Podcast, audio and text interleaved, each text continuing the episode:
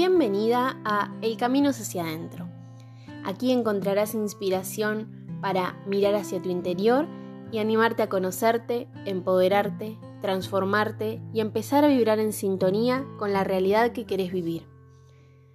El propósito de este espacio es nutrirte con reflexiones e información de valor a través de herramientas holísticas, esotéricas y energéticas que te servirán de apoyo y acompañamiento mientras te vas convirtiendo en tu propio hogar. Mi nombre es Sol y soy la voz detrás de este podcast. ¿Comenzamos?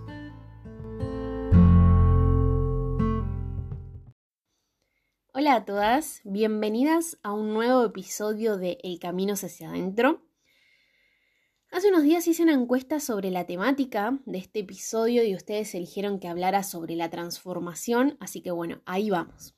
Y como ya es costumbre, para arrancar, busqué distintos significados de la palabra en diccionarios y con la que más resoné fue con esta, que dice, la transformación es una acción o proceso mediante el cual algo se modifica, altera o cambia de forma manteniendo su identidad. Me gustó mucho lo de ir cambiando, pero a su vez seguir como manteniendo esa identidad. Estoy súper de acuerdo, porque en realidad transformarnos no es ser alguien distinto, sino permitirnos ser cada vez más genuinas, ¿no? Más auténticas y fieles a nosotras mismas, a lo que verdaderamente somos en esencia, ¿no? Y mm, en realidad constantemente nos estamos transformando, ¿sí? Mutando y transmutando gustos, vínculos, creencias, maneras de pensar, incluso hasta nuestro cuerpo físico cambia día a día, ¿no? Por más que a veces no nos demos cuenta y otras veces sí, siempre estamos cambiando. Y suele suceder que los cambios cuesten o molesten porque generalmente nos aferramos a eso que no queremos dejar atrás, ¿no? A lo viejo, a lo estancado, en vez de enfocarnos en lo que queremos construir, en las infinitas posibilidades que hay si nos permitimos mirar hacia adelante. Hay una frase muy conocida que dice algo así como, y justo cuando la oruga pensó que era su final, se convirtió en mariposa. Y mm, es recontra así, porque ahora que hablo de esto, me pongo a pensar y mm, las veces que más me transformé en mi vida sentí que lo que me estaba pasando era el fin, ¿no? Como que era algo que no iba a poder ser superado. Y después resulta que no, eso no solo se supera, sino que también se puede trascender, ¿no? Porque al fin y al cabo la transformación implica morir un poco, ¿sí? Es como que una parte nuestra muere para darle espacio a una nueva faceta que quiere vivir, que quiere nacer. Pienso que la transformación se puede encarar de dos maneras. Una, que es la parte más difícil, se encara con dolor, ¿sí? Porque como te decía antes, nos aferramos a eso que ya no es o a lo que alguna vez tuvimos. Y la otra manera de encararla es tomando a la crisis o al caos como el motor que nos motive a crear todo lo que queremos para nuestra vida y a salir adelante, ¿sí? A veces la transformación puede ser algo súper sutil que ni siquiera podemos percibir hasta que ya ocurrió, ¿no? Y otras sucede como muy repentinamente, casi sin que tengamos tiempo de entender por qué o cómo nos sucedió eso que nos sucedió. En el ámbito holístico, esotérico, energético, hay muchísimos simbolismos que representan a la transformación que me gustaría compartirte hoy en este episodio para que los puedas tener de apoyo si es tu caso y en este momento sentís que estás transitando un momento de cambio. En Tarot hay un arcano que trata muchísimo esto y es el arcano 13, el arcano sin nombre. En esta carta se puede ver a un esqueleto con una guadaña como sacando la tierra vieja del suelo, ¿no? y su simbología hace referencia como a una transformación súper profunda, ¿sí? a un proceso de duelo de eso que estamos dejando morir, pero también de preparar el terreno para sembrar aquello que una vez que pase, ese caos, ese dolor, nos va a dar sanación.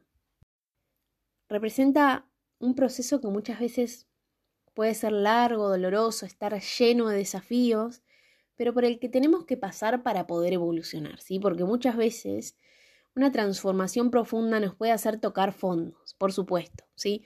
Pero es justo ahí, cuando más cerca del suelo estamos, cuando nos damos cuenta de todo lo que podemos hacer para poder levantarnos otra vez, ¿sí? Y me gustaría compartirte muy brevemente mi historia con esta carta y con el tarot, porque sin dudas el tarot fue y sigue siendo una de las primeras herramientas transformadoras que incorporé a mi vida y que realmente fue un gran apoyo para todo ese momento de cambio por el que tuve que atravesar.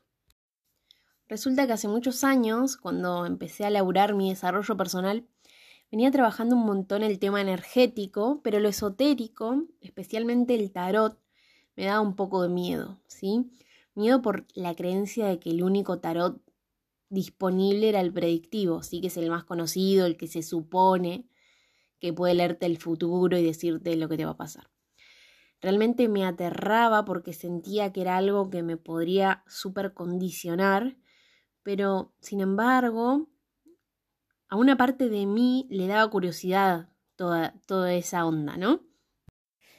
Mi primer acercamiento con el tarot fue a los 14 años, cuando me quedé a dormir en lo de una amiga y en el placar de su mamá encontramos un mazo. Me acuerdo que empezamos a jugar, a hacer preguntas y a elegir cartas y por más que no sabíamos nada de tarot, basábamos nuestras respuestas en lo que veíamos en cada una de ellas, ¿no? En, los dibujos que veíamos en esas cartas. Pero ahí no había peligro, entre comillas, porque estábamos jugando y quizás no éramos tan conscientes que quizás lo que estábamos diciendo podía ser cierto, ¿no? Podía ser real, podía ser una canalización de información. Pero mi primer encuentro real fue cuando empecé a interesarme por lo esotérico y me sumergí a experimentar en primera persona todo este mundo, ¿no? Y ahí conocí el tarot evolutivo terapéutico que es el que hoy en día leo y con el cual trabajo en mis sesiones, que no es predictivo, sino que se centra y muestra la energía disponible en el presente, ¿sí? Lo que lo hace mucho más amoroso, lo que no condiciona a él o la consultante porque es como que le entrega el poder a la persona para decidir sobre su propia vida y tomar decisiones que lo hagan evolucionar, ¿sí? Igual todo el tarot es para otro episodio entero, así que más adelante seguramente haga un episodio sobre esto en profundidad. Pero bueno, redondeando, empecé a leer un montón sobre esta herramienta y asistí a la firma de libros de una bruja escritora que fue una gran referente en su momento para mí. Y al momento de firmármelo, ella tenía un mazo desplegado adelante suyo y me hizo sacar una carta como mensaje para la firma que ella me iba a dejar después en el libro. Entonces, con un poquito de miedo, em, me acuerdo y me río porque real no, no sabía qué iba a pasar porque nunca había sacado una carta de verdad, ¿no? Y bueno, me acuerdo que puse la mano en el mazo arriba del mazo en realidad y la fui moviendo hasta que toqué una y la saqué y cuando la saco veo que era esta, el arcano sin nombre. Y si no sabes cuál es, googleala por favor, así podés ver con tus propios ojos a lo que me estoy refiriendo. Quedé muda apenas la vi porque obviamente no sabía nada de esta carta. Y mm, la chica me dijo, bueno, quédate tranquila, no te asustes, que esto es algo bueno.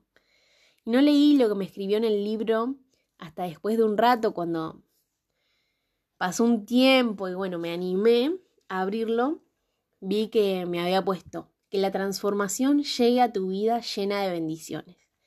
Y justo se daba en un momento bastante particular y súper transformador de mi vida. Así que sentí que todo estaba como muy alineado y muy en resonancia con mi presente, ¿no? Cuando vi sus palabras me sentí bendecida realmente y pensé, bueno, por acá es. Y tuve como una sensación muy mágica en el cuerpo, como que algo dentro de mí empezaba a florecer. Y ahí mismo decidí que quería formarme profesionalmente en tarot evolutivo terapéutico y bueno, un tiempo después así fue. Y amé esa frase desde el instante en el que la leí. Y la tengo presente, la digo y me la repito siempre que lo necesito, porque al final es eso, la transformación es una bendición. Aunque a veces no nos demos cuenta o aunque a veces creamos que todo lo que conlleva transformarse tenga que ser algo que tengamos que padecer, ¿no? Porque al fin y al cabo la transformación siempre es quien nos lleva a donde debemos y necesitamos estar. Hay otra carta del tarot que nos habla de la transformación, pero esta vez de un lado mucho más drástico, ¿sí? mucho más repentino e inesperado.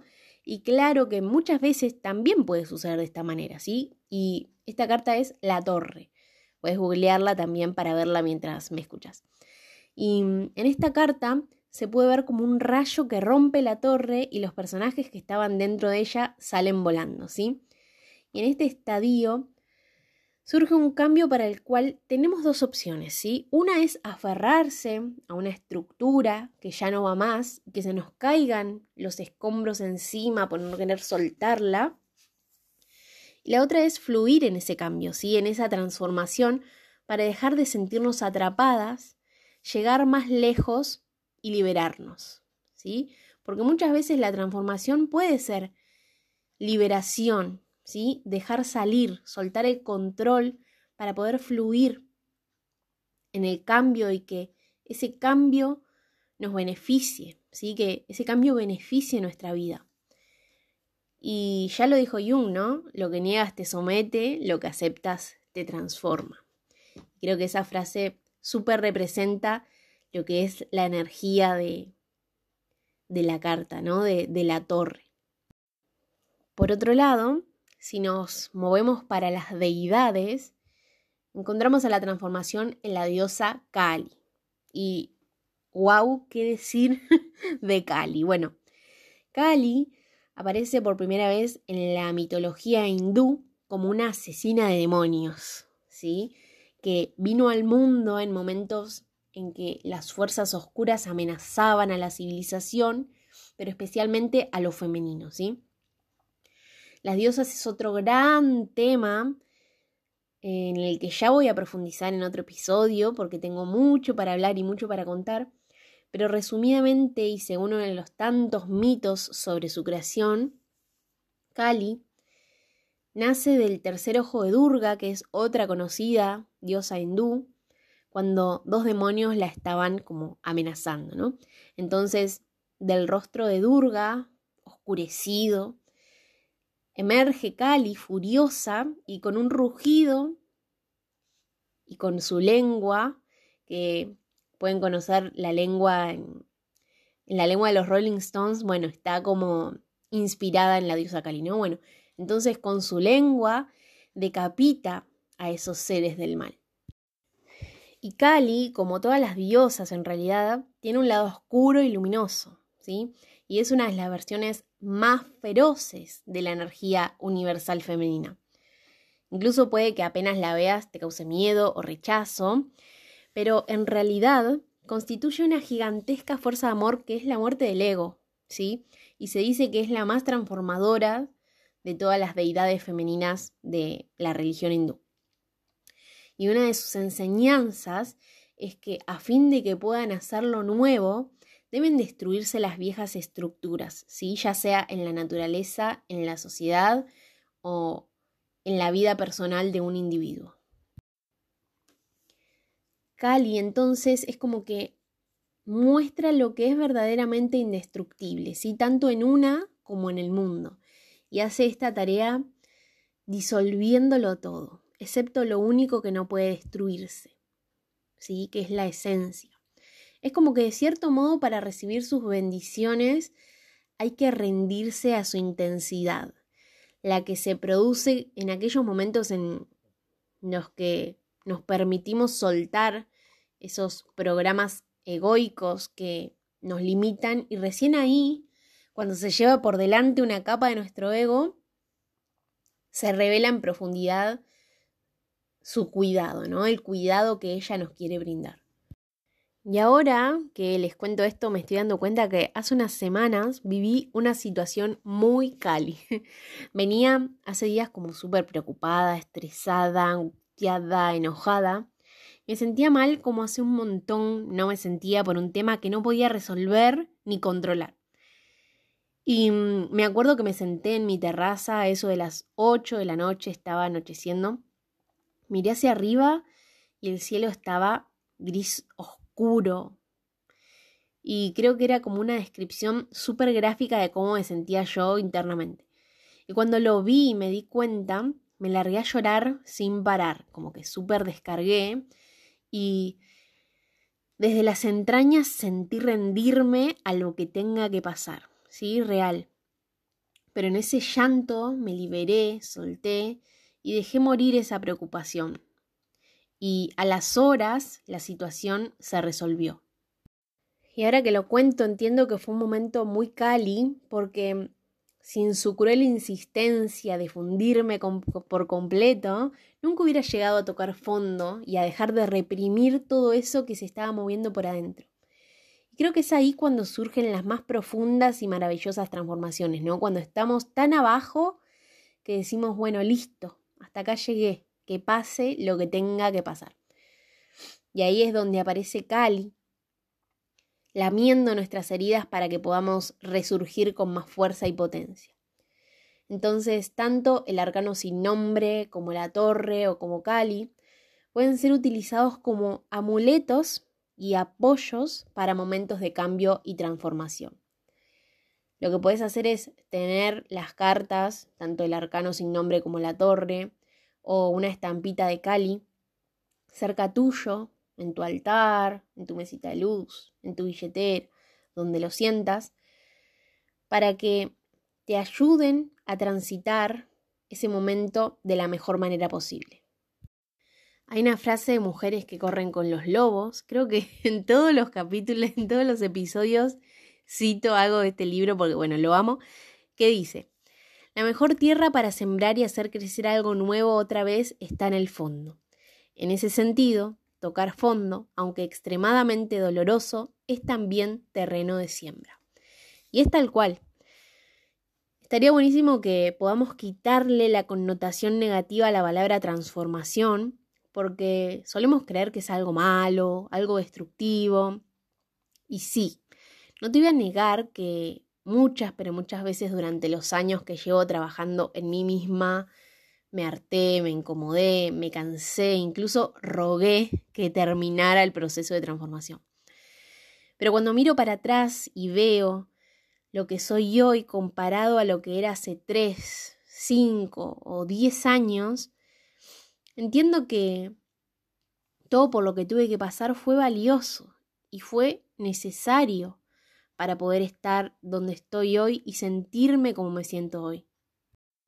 De todas formas, me gusta pensar a la transformación como algo que no necesariamente tiene que doler o incomodar, sino más bien como una aliada, una medicina que nos acerca cada vez más a nuestro propio bienestar.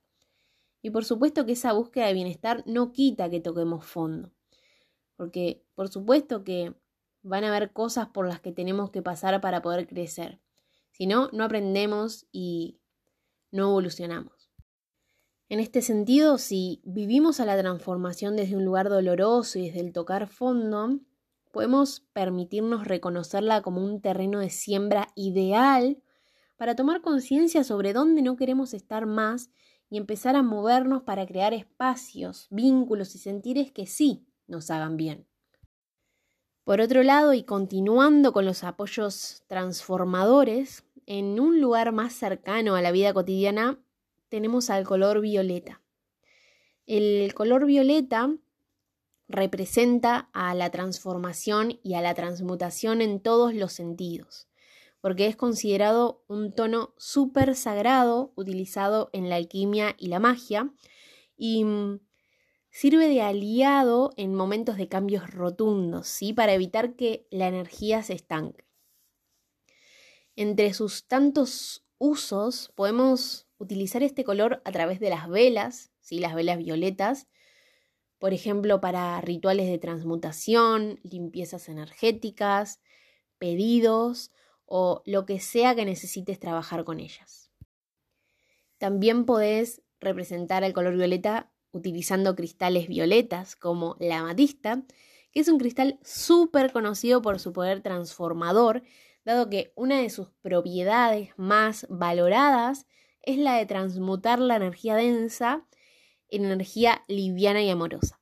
Y por esto mismo se la utiliza en momentos de cambios y transformación porque amorosa y sutilmente acompaña el transitar de esos procesos de la mejor manera posible. Por ejemplo, si estás viviendo un momento particular de cambio, podés llevar una matista siempre con vos, colgada en un collar, en una pulsera, en tu bolsillo, dentro del corpiño, donde quieras, pero siempre cerca tuyo, ¿sí? También la podés poner bajo tu almohada o sostenerla en la mano cuando te vayas a dormir para que vaya haciendo su trabajo aun cuando vos estás descansando. Y también para reiniciar la energía de otros cristales y de ambientes en los que haya mucha carga energética. Y un tip que es santo remedio, que yo siempre lo uso, si tenés dolores de cabeza o sentís que estás muy mental, podés ponerte una matista en el tercer ojo, ¿sí? para calmar esa incomodidad, acostándote y apoyándola en tu frente. O si tenés cosas que hacer y no te podés acostar en ese momento, la podés pegar con cinta en tu tercer ojo y seguir haciendo las cosas normalmente. Lo único obvio, después acordate que la tenés pegada antes de salir de tu casa, ¿no? También podemos utilizar este color en el plano sutil a través de la llama violeta.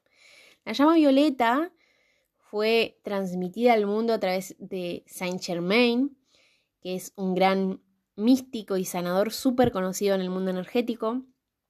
Y es una energía espiritual, ¿sí? Una luz de alta frecuencia muy potente que sirve para transmutar energía. Es una energía amorosa que puede ser invocada en cualquier momento y en cualquier lugar para disolver la energía negativa, ¿sí? Y a continuación me gustaría compartirte un ejercicio súper simple para sintonizar con su frecuencia que yo utilizo todos los días de mi vida. Te vas a parar con las piernas relajadas, los brazos al costado del cuerpo y las palmas de las manos hacia arriba y vas a decir en voz alta. Si querés esto después te lo puedes anotar para tenerlo siempre ahí con vos. Bueno, vas a decir, a través de mi yo superior, invoco a la llama violeta para que se ponga en acción dentro, a través y alrededor mío, y le pido a ella que habilite mis manos con su poder purificador. ¿Sí? Entonces, en ese momento vas a visualizar que tus manos están colmadas de la llama violeta y las vas a pasar por todo tu cuerpo, ¿sí? De la cabeza a los pies, por todos los rincones. Cuando llegues abajo, vas a sacudir tus manos y tus brazos con fuerza, así para desprenderte de toda la energía densa que absorbiste en el ejercicio. Y la vas a repetir tres veces. Yo utilizo la llama violeta todos los días de mi vida y la amo, me hace siempre muy bien y me ayuda un montón a mantener mi energía equilibrada y a transmutarla en el caso de estar vibrando bajo. Pero por supuesto que aunque yo te esté compartiendo acá un montón de herramientas súper simples y poderosas para que vos puedas aplicar a tu vida diaria, podés resonar o no con estas herramientas, ¿sí? Así que te pido que si no resonás con alguna de estas herramientas, las dejes pasar, pero que, que si sí resonás, te, regales investigar más acerca de estas temáticas, ¿sí? Incluso en el Instagram de Universo Shakti hay un montón de, información que comparto. Em, cualquier cosa me puedes escribir y, y te las paso. Pero lo importante es que vos te puedas quedar con las cosas que sí resuenes, que sí creas que van con vos, ¿sí? Otro símbolo de la transformación, esta vez desde la rama astrológica, es la energía escorpiana. Era imposible no hablar de Escorpio si hablo de transformación. ¿Por qué? Porque es un signo que nos habla de la vida y la muerte, ¿sí? de la capacidad de ser resilientes y transformar esas situaciones de mierda que a veces nos toca vivir en algo que nos haga ser más fuertes y que nos permita empoderarnos, ¿no? La energía de Escorpio muere y renace, ¿sí? Y en esa fuerza y capacidad se transforma y evoluciona como el ave fénix, ¿no? Que resurge de sus propias cenizas y con su dolor sana lo que haya que sanar. En este caso, la transformación, aunque dolorosa, es sanación y evolución a la vez. Aunque no lo parezca, constantemente nos estamos transformando, ¿sí? Transformamos nuestra vida en cada decisión tomada, en cada palabra dicha. Y creo, esto es una opinión personal, que si vemos a la transformación como una aliada y no como algo que nos hace sufrir, puede llegar a ser un gran apoyo y sostén para afrontar todo lo que tengamos que afrontar. Te invito a cerrar los ojos y hacer un recorrido rápido por tu vida desde hoy hacia atrás, hacia el primer recuerdo que tengas. Seguramente te transformaste muchas veces, ¿no? ¿Cuáles fueron los momentos más transformadores que viviste? Pensalo, visualizalo y si querés, anótalo para volver a esas palabras después. A mí personalmente me pasó que más allá de los grandes eventos transformadores de mi vida, me transformé muchísimo en lo cotidiano a lo largo de estos casi 27 años que llevo viviendo en este plano particularmente desde mi adolescencia en adelante, tanto en imagen como gustos, creencias, carreras universitarias, vínculos, trabajo, todo. Y todo eso me llevó a creer en su momento que yo no podía definirme porque siempre estaba cambiando y transformándome, ¿no? Me frustraba pensar que no podía ser constante porque cuando me acostumbraba a algo, ya me cansaba y pasaba a otra cosa. Y eso se lo debo a toda la energía ariana y geminiana que hay en mí. Hasta que hace poco entendí que esa capacidad transformadora forma parte de mí y que me transformo porque necesito el movimiento, ¿sí? Porque el movimiento es siempre evolución.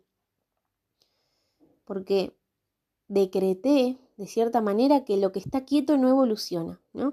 Y abracé esa transformación porque, volviendo un poco a la frase que me escribió la escritora en el libro cuando fui a la firma de libros, siempre lleva consigo esa transformación, una bendición que nos posiciona donde la vida quiere que estemos para poder aprender y trascender ciertas cuestiones esenciales de nuestra vida, ¿no?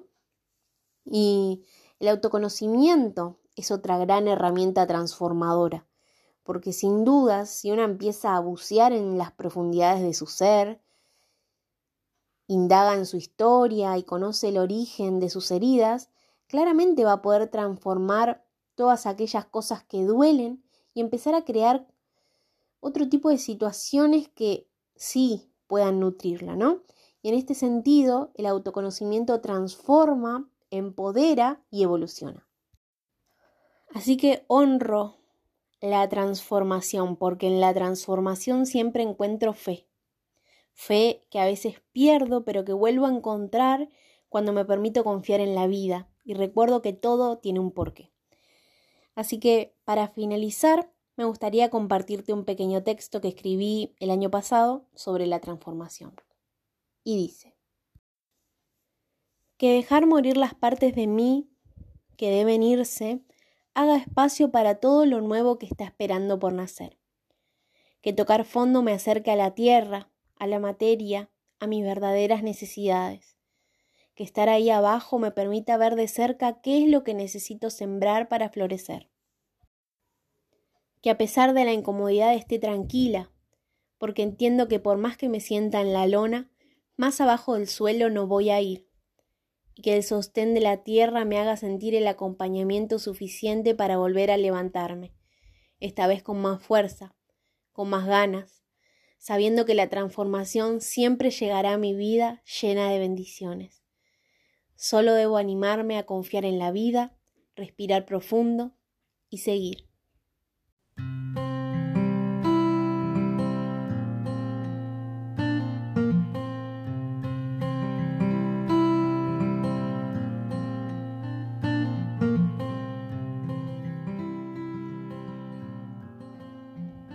Eso es todo por hoy.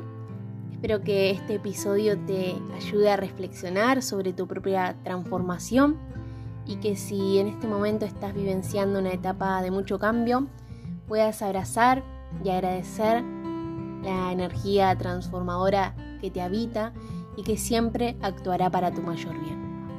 Nos escuchamos en el próximo episodio de El Camino hacia adentro. Gracias, gracias, gracias. Thank you.